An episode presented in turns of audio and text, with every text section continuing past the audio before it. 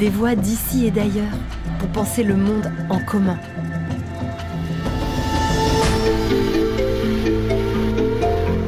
Un podcast original du campus de l'Agence française de développement, réalisé en partenariat avec les Ateliers de la Pensée et Agir pour le Vivant.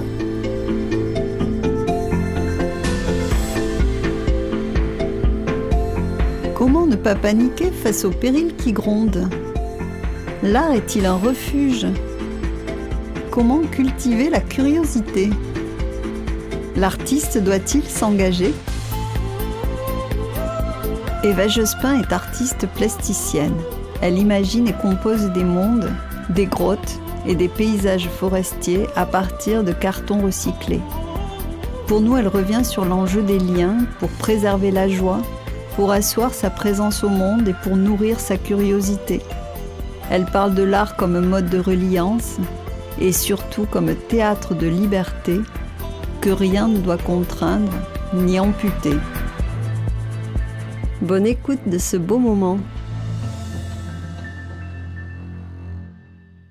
Bonjour Eva, c'est une grande chance d'échanger avec vous. Merci pour ce moment. Pourriez-vous nous dire, s'il vous plaît, quel est le grand enjeu pour vous aujourd'hui? Euh, Alors, il y a des, enjeux qui sont très concrets, qui sont euh, euh, éminemment sociaux et évidemment politiques. C'est l'enjeu, évidemment, du réchauffement climatique. Ça, c'est l'enjeu qui nous, qui nous apparaît, qui nous saute au visage. Et puis derrière cet enjeu qui est un peu l'arbre qui cache la forêt, sans vouloir reparler de la forêt systématiquement, je dirais qu'il y a comment changer euh, ensemble et que ce soit aussi un changement social qui, soit heureux pour tous. Et derrière ça encore, un des grands enjeux, c'est de ne pas paniquer, c'est-à-dire de rester quand même heureux. Et moi, je, pense à ça surtout par rapport aux, plus jeunes qui sont en train de grandir avec cette perspective. Et, on doit leur laisser la, possibilité de, de rêver, de, de vivre, d'être insouciant. Cette insouciance, ils doivent aussi y avoir euh, droit et avoir leur part de cette insouciance. Et donc, je pense qu'un des grands enjeux, ça va être aussi de, résister mentalement et de, et de garder une part de, joie et de bonheur de vivre, en fait, tout simplement. Mais comment garder de l'insouciance face à de tels risques? Euh, ben, Je pense que ce sont des ressources qu'on trouve... Euh, dans les liens euh, qu'on a avec, notre entourage, avec, nos proches, et les ressources qu'on doit développer à l'intérieur de soi, c'est-à-dire des, des jardins secrets, des refuges intimes. ça, c'est très lié à mon travail, parce que je pense que j'ai eu besoin justement de, de, créer des œuvres lieux et des œuvres un peu refuges, des, des lieux de, cachette ou de perte, mais qui sont quand même liés à la question de l'intériorité. Je crois que si on arrive à, trouver ces deux liens à l'intérieur et, autour de soi, c'est déjà très bien. Et après, la, façon qui est vraiment d'une banalité extrême, mais qui est quand même la plus simple, c'est la curiosité. C'est-à-dire que si on a un peu de curiosité, il n'y a aucune raison de s'ennuyer dans la vie, puisque tout euh, est un fil à tirer qui, euh, qui mérite et, et qu'on s'y attache et, et qu'on le développe et qu'on le creuse. Donc euh, si on est curieux, forcément, on est on est de plein pied dans les choses. Et finalement, c'est ça qu'on perd quand on perd l'enfance, c'est cette capacité à être toujours euh, dans un lien direct et de plein pied avec les choses, puisque les enfants, quand ils sont heureux, ils sont heureux, quand ils sont fâchés, ils sont fâchés, mais il n'y a pas de, énormément de transition et ils peuvent se laisser absorber par le monde qui les entoure. Et je crois qu'on doit euh, trouver bah, justement à travers la curiosité, à travers... Euh, euh, une, façon de développer des vrais goûts qui nous portent, qui soient riches, qui soient, profonds. Bah, c'est des moyens d'aller tirer ces, ces, ressources en soi-même. L'art est-il un refuge? Mais alors, est-ce que l'art c'est un refuge? Je dirais que pour moi c'était un refuge parce que je crois que beaucoup d'artistes, pas tous, hein, mais euh, un certain nombre d'artistes deviennent artistes parce qu'ils ils arrivent dans ce monde et comme beaucoup d'êtres humains, ils se sentent très inadaptés. Euh, donc ça a été mon cas. Au départ, euh, je me disais, oulala, là là, ça va être compliqué. Ou où est-ce que je me fais ma place là-dedans Ça me semblait vraiment difficile. Et donc, j'ai eu envie de me créer des refuges, mais quelque part aussi de créer des œuvres mondes pour finalement, plutôt que d'aller vers les autres, plutôt vouloir les faire rentrer euh, chez moi, quoi, voilà, dans, dans, dans, mes espaces. Et ça a été euh, quelque chose qui a, on parle beaucoup de réparation aujourd'hui, mais qui a réparé beaucoup de choses, parce qu'à travers cette façon de, de communiquer, euh, tout ça est devenu concret et du coup j'ai pu m'insérer dans le monde euh, entre guillemets dit réel mais à travers voilà donc il y a eu un double mouvement au départ qui est un peu un, repli mais un repli que j'ai voulu un repli vers, vers l'imaginaire vers l'intériorité et au contraire pas un repli de peur et de rejet et puis faire rentrer petit à petit euh, dans mes forêts, dans mes grottes, dans mes petites architectures, etc. Et partager ce monde. Et, et du coup, il se diffuse. Alors, euh, bah, du coup, ça devient sérieux, ça devient concret. Ça, bah, vous m'interviewez aujourd'hui. Et, et, alors, je, finis par avoir aussi euh, des, des, interactions dans, le, dans la vie réelle et, de sortir de cette bulle, justement, dans laquelle j'ai eu envie de me mettre au départ, entre peur et protection. Comment euh, avez-vous eu envie un jour euh, d'emprunter la voie artistique? Alors aller vers l'art, c'était c'est un appel qui, euh, qui que j'ai eu très jeune. C'est vrai qu'aujourd'hui, l'idée de vocation est un tout petit peu moins à la mode. Parfois, les gens ont du mal à dire ah la vocation, ça fait un, mot qui fait peur. Moi, je crois que j'ai, je ne sais pas si j'avais une vocation, mais en tout cas, j'ai eu un appel extrêmement jeune, vers l'âge de 6, 7, 8 ans. Je me suis dit, je veux être peintre. Enfin, ça, a été assez immédiat. J'ai tout de suite eu envie de, de, faire euh, ce métier, ou en tout cas un métier artistique et dans la création. Il y avait deux mondes qui m'intéressaient. C'était beaucoup la peinture et puis le, théâtre, la scénographie. Et je crois qu'on on, retrouve ça euh, d'ailleurs dans mon, dans mon travail, puisqu'il y a aussi un lien avec l'idée d'artifice, de décor, de lieu du récit possible, même si le récit finalement il, euh, n'advient pas, mais en tout cas il pourrait être le décor d'un, récit ou d'un conte ou, de, ou, de, ou de quelque chose qui se produit dans les œuvres. Je pense que c'est assez présent. Donc dans mon cas, euh, ça a été très très jeune. Ensuite, la façon de travailler, comment on, creuse son chemin, comment on se relie à des choses qui ont pu nous marquer à des moments, comment en fait on arrive à, être attentif à, quelque part à l'alchimie personnelle qu'on a, euh, c'est assez long. Parce qu'en fait, euh, quand, on, quand je me retourne, je vois qu'il y, a y a un fil qui paraît très évident et très logique. Euh, il y a presque comme un esprit d'escalier qui fait qu'une chose en amène une autre et, tout ça semble un parcours euh, sans aspérité, entre guillemets. Euh, mais ça, on en a conscience après, quand il y a un petit peu de temps qui est passé, on se dit, ah bah oui, forcément, je, m'intéressais à ça, puis j'ai fait ça, puis j'ai fait ça. Et on voit en fait comment euh, notre parcours nous charge et que de tout ça, on va faire quelque chose de cohérent. Mais à la base, rien n'est cohérent. C'est, la façon dont ensuite on l'articule qui rend en, fait quelque chose de, de, de, disparate de composite qui le rend cohérent et qui en fait quelque part un chemin et un sillon. Donc dans mon cas, il y avait euh, des, des influences euh, euh, très diverses liées à l'architecture, parce que j'avais fait un an d'architecture juste après le bac avant de tenter les, beaux-arts et de rentrer aux beaux-arts. La question de l'architecture, de la nature, du jardin. il y avait aussi tout un rapport aussi à, l'Italie, au voyage en Italie, au retour vers, euh, vers des sources. Euh, et puis si on pense au voyage en Italie, c'est un voyage vers la Renaissance, mais la Renaissance, c'est un voyage vers l'Antiquité. Donc cette idée aussi de continuité comme ça dans l'histoire. Et ça, ce sont des choses que j'ai mis du temps à, à, mettre en place dans ma pratique parce que c'était un moment qui, euh, qui avait fait de toutes ces questions-là des choses très périphériques dans l'art.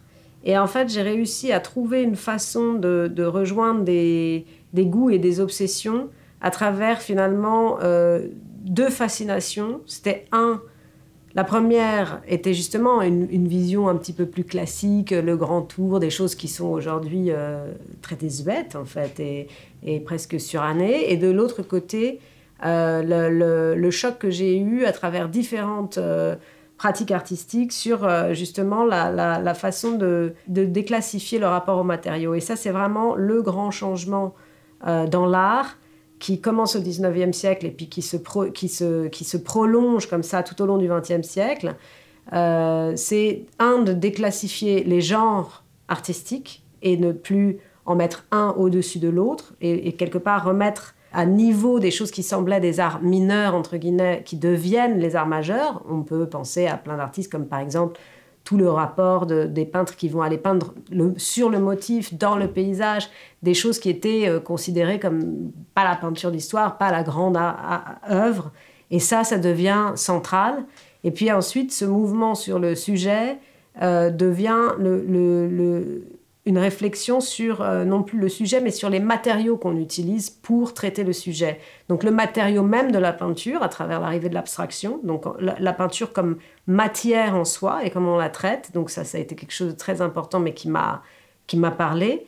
Et puis euh, de nombreux artistes, notamment jusqu'à l'arrivée euh, de tous les artistes de l'arte povera, qui eux vont, vont utiliser la matière comme un, quelque chose qui est en potentielle transformation. Et ça, ça m'a fasciné, ça m'a donné cette, cette liberté d'aller chercher un matériau industriel, quelque part euh, euh, qui est euh, un peu, disons, le carton, c'est vraiment un matériau qui, qui participe à la fois du désastre du monde, puisque une fois qu'on a inventé les containers, c'est génial qu'il y ait aussi des boîtes pour pouvoir diffuser tout ça partout. Donc en fait, on voit bien à quel point cette espèce d'architecture pour les choses, pour les objets qui sont les boîtes de carton, c'est comment utiliser ce matériau et le, et le faire repartir vers une origine perdue dans un geste qui euh, est un peu... Euh, comment dire, vouées à l'échec, puisque évidemment, euh, ça ne redeviendra jamais des forêts. Donc elles repassent par, elles redeviennent euh, ce qu'elles ont été par le symbole. Et ça, c'est vraiment le début du travail. Et puis à partir de cette forêt qui est euh, le, sujet fondateur du, moment où je pense que je peux commencer à montrer mon travail, puisque jusque-là, j'avais un peu plus de mal à le, à le montrer, je ne me sentais pas complètement prête. Euh, il y a vraiment l'idée d'une promenade où on, on, est dans le bois, on sort du bois, on va vers la grotte, on va, je, convoque un petit peu cette idée d'architecture euh, archaïque, architecture primordiale, et puis on regarde, donc la forêt, ce serait la colonne, le, le, pylône, euh, et puis la grotte, c'est la voûte, c'est le toit. Et, voilà, et donc il y, a ces deux formes comme ça archaïques, et puis comment ensuite on va arriver vers l'extraction, euh, la coupe, et puis on va vers l'architecture, vers le jardin, et, jouer toujours sur cette question de, de, trouver la ligne d'équilibre qu'il faudrait avoir entre euh, notre besoin d'extraction, de transformation, et puis comment en fait la nature va le coloniser. Et il y a toujours cette ambiguïté dans l'œuvre, c'est qu'on ne sait pas exactement à quel moment on est en fait. Est-ce que on est à un moment euh, heureux euh, où, on est dans une belle symbiose, un joli équilibre, ou est-ce qu'au contraire on est en train de basculer vers un moment où finalement la nature reprend ses droits, ou alors l'architecture colonise trop la nature? Il y a toujours cette, cette question comme ça de, de mouvement et de basculement possible euh, d'un état à l'autre que j'aime raconter dans mon travail. Est-ce que le recyclage, c'était un élément structurant euh, à l'origine de votre projet? En fait, euh, il, est, il, était euh, dès le départ dans le travail, mais d'une façon qui n'était pas militante, mais qui était extrêmement pratique. et qui est intéressante aussi parce que j'étais dans un moment où j'avais envie de commencer à produire des œuvres beaucoup plus grandes.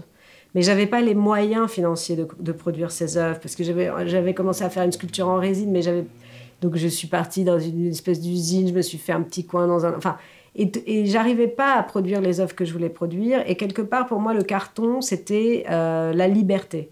Parce que c'était un matériau qui, d'une certaine façon, devenait comme euh, le crayon et le papier. Euh, l'idée qu'en fait, les moyens ne doivent jamais être un frein à la création. Et qu'en fait, c'est un faux prétexte, quelque part. Enfin, en tout cas, c'est ce que je me suis dit à ce moment-là. Finalement, si on attend d'avoir tel et tel et tel moyen pour pouvoir faire, parce que, ah, ben, on, peut, euh, on peut attendre toute sa vie.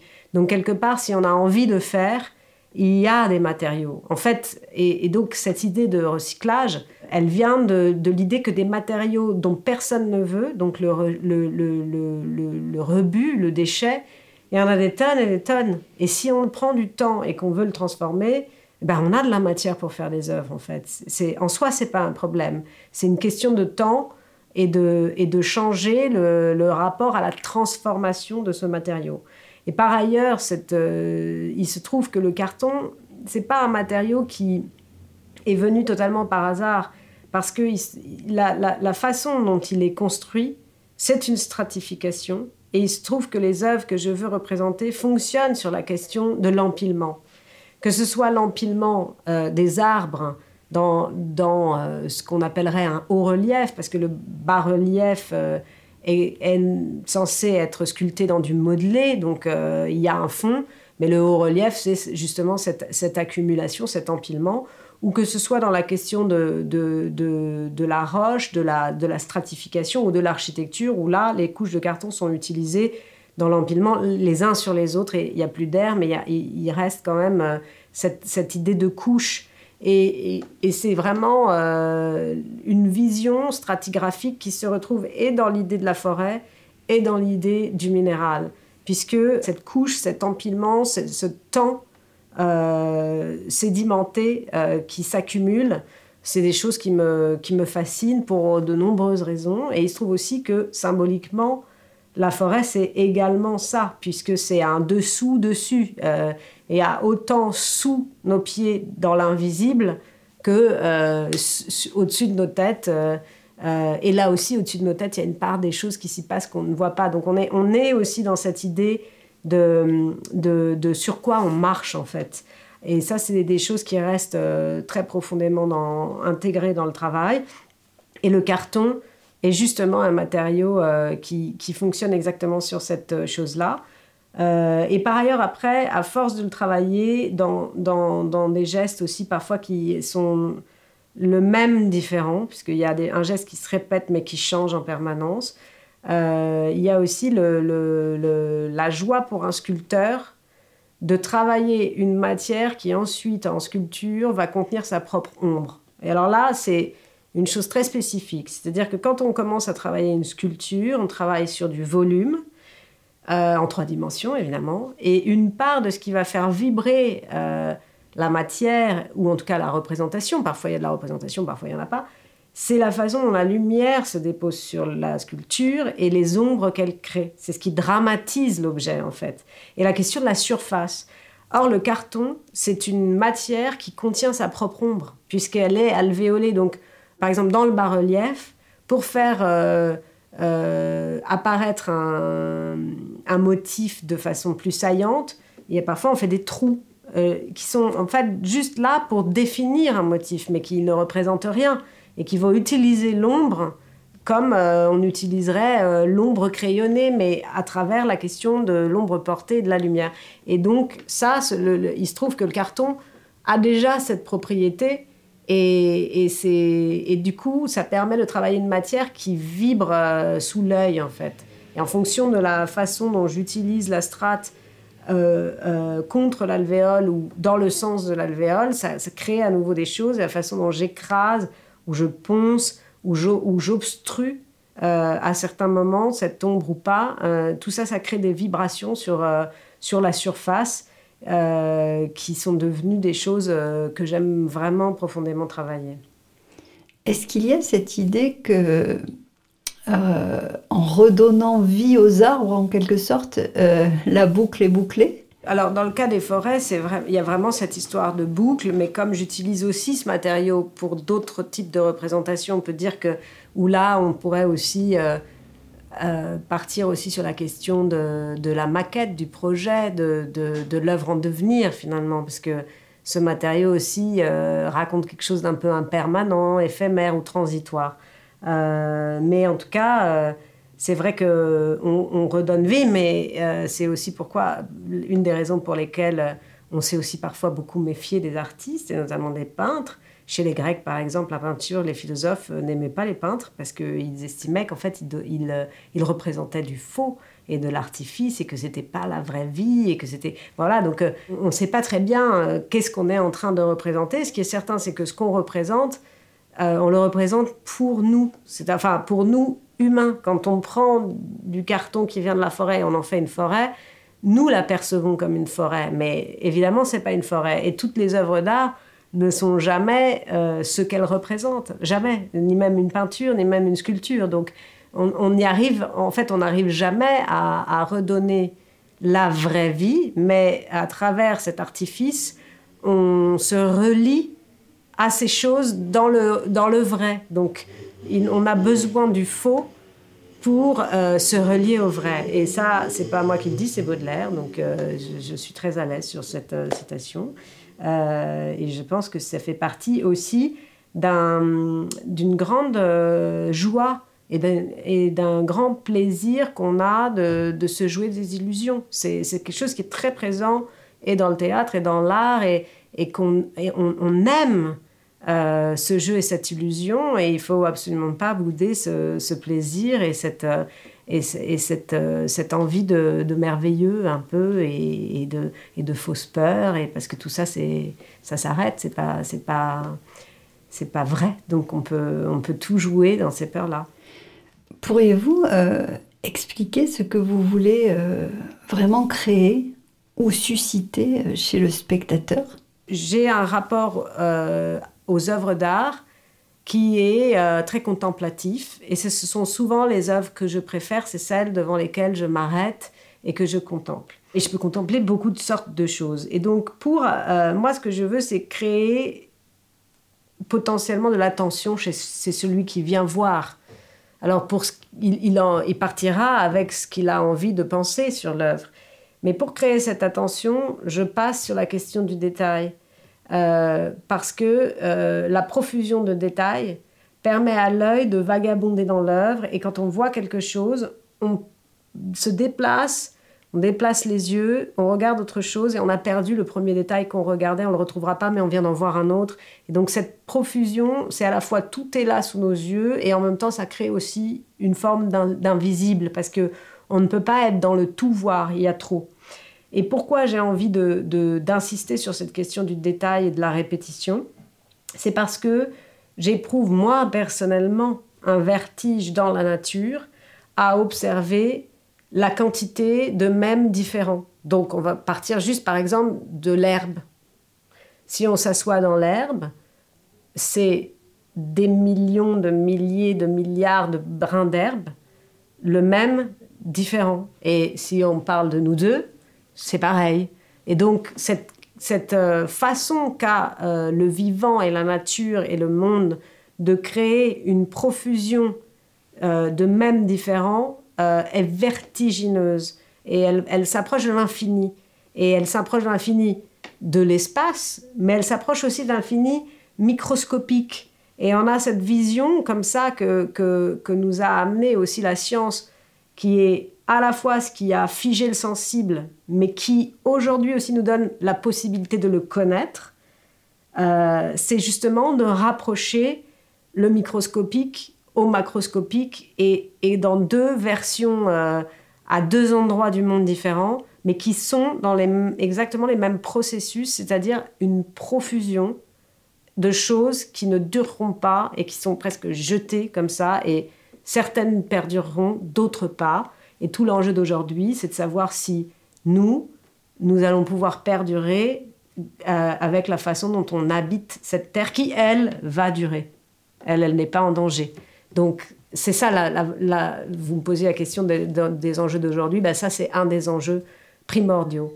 Donc, finalement, si on n'arrive pas à perdurer dans la façon dont on habite cette terre, on, se perdra nous, on, on, va entraîner des espèces animales, végétales et autres avec nous, mais d'autres espèces, elles, dureront, s'adapteront mieux, et la Terre, elle, elle est absolument pas en danger. C'est notre place sur la Terre, donc il faut aussi recentrer notre propre place, puisqu'il y a aussi cette idée qu'aujourd'hui, on, doit euh, voilà, prendre du recul pour comprendre quelle est notre réelle place dans le monde vivant. Et en fait, on se rend compte que elle n'est pas centrale et au contraire, on, on peut, euh, on, sait euh, clairement tirer une balle dans le pied, c'est évident.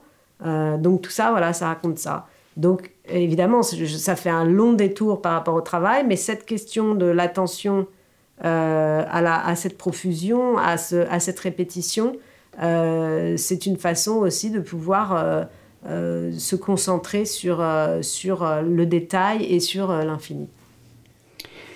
L'attention, c'est une qualité en voie de disparition. Est-ce que vous essayez de la réveiller parce qu'elle est fondamentale? Ah bah, je pense que c'est fondamental, mais surtout c'est ce qui permet la curiosité. Et si on est curieux, on, s'ennuie jamais. En fait, on ne peut pas être malheureux si on est curieux, parce que voilà, une, chose en entraînera une autre, c'est certain. Après, euh, on peut se poser la question de savoir pourquoi on a moins d'attention. On, a moins d'attention parce que certains, certaines choses sur lesquelles il fallait avoir énormément d'attention ne sont plus des enjeux de vie ou de mort. Euh, reconnaître euh, un fruit euh, empoisonné entre un fruit comestible, à un certain moment, pour certaines personnes, encore aujourd'hui, c'est un véritable problème. Pour la moitié, pour plus, la plus grande majorité de l'humanité, ça n'en est plus un. Donc, quel est le besoin d'attention pour distinguer ce qui est, ne serait-ce que la chose la plus basique, ce qui est comestible ou pas? Euh, bon, bah, une partie des choses, on n'a plus besoin de savoir si c'est comestible ou pas. En plus, maintenant, on a la chaîne du froid. Donc, je veux dire, même là-dedans, y a, tout ça, ça a évolué. Donc, euh, et au fond, on, a aussi, on ne peut pas complètement se le reprocher, puisqu'on a une, une, euh, aussi une façon, en tant qu'espèce, d'être un peu utilitariste. Et donc, on, on s'attarde sur les choses qui nous semblent essentielles à, une. à une, survie ou un confort immédiat et, voilà mais mais en tout cas se relier à la beauté du monde et, et à son côté euh, euh, comme ça tellement euh, tellement magnifique c'est c'est quelque chose qui a toujours eu lieu et puis on trouve de grands récits de de, de, toutes les époques d'émerveillement. Donc ça je crois que tout enfin ça n'a pas disparu. Je ne crois pas du tout que ça a disparu. Est-ce que l'artiste ne doit pas euh, nécessairement s'engager aujourd'hui? Moi, je dirais que les, je dirais en fait deux choses. Je dirais que les artistes sont euh, artistes, mais peuvent être citoyens et avoir envie, d'un point de vue personnel, de militer, de s'engager. Et ça, c'est vraiment chacun comment il sent euh, son, son envie d'engagement ou pas. Donc, il y a des artistes qui seront engagés et il y en a qui ne le seront jamais parce que c'est pas leur tempérament.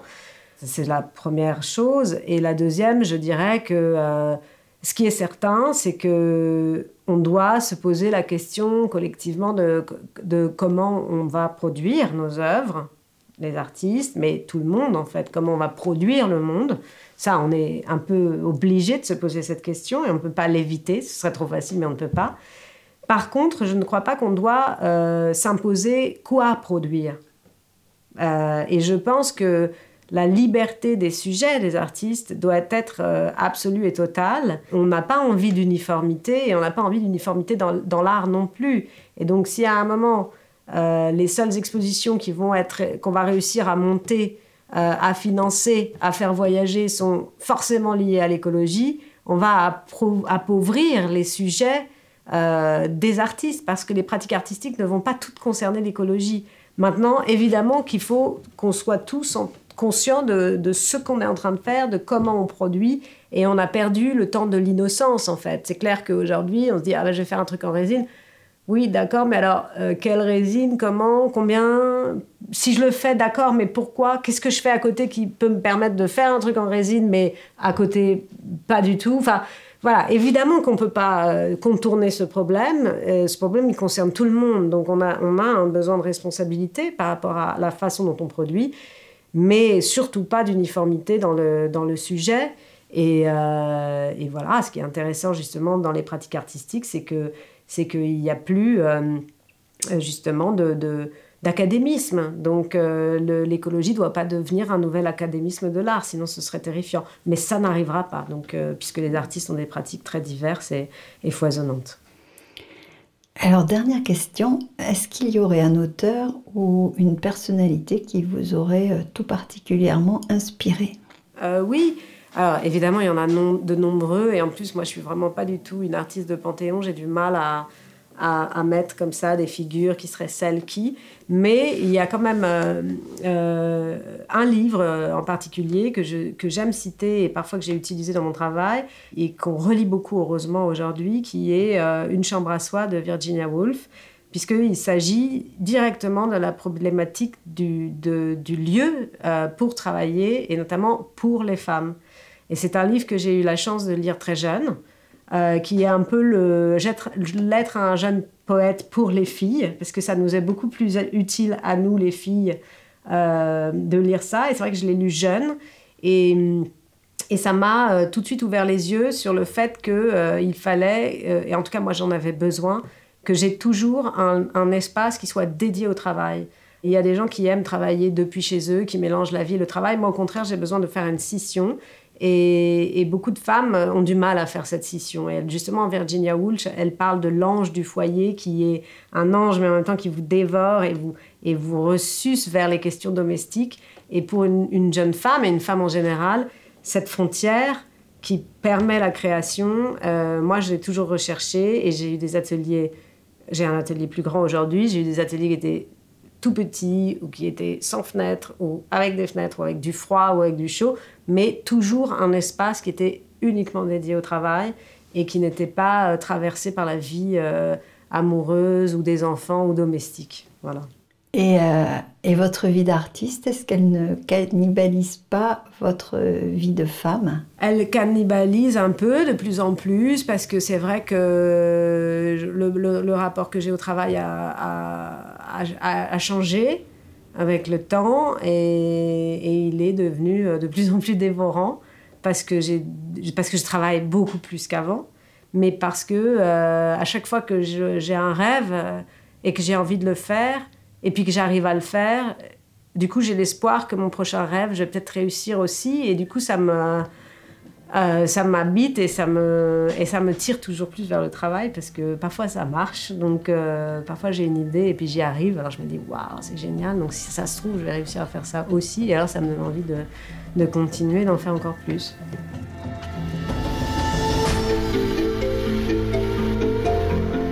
Merci Eva pour ce moment passionnant et généreux. Réalisé au dernier festival Agir pour le vivant de Arles.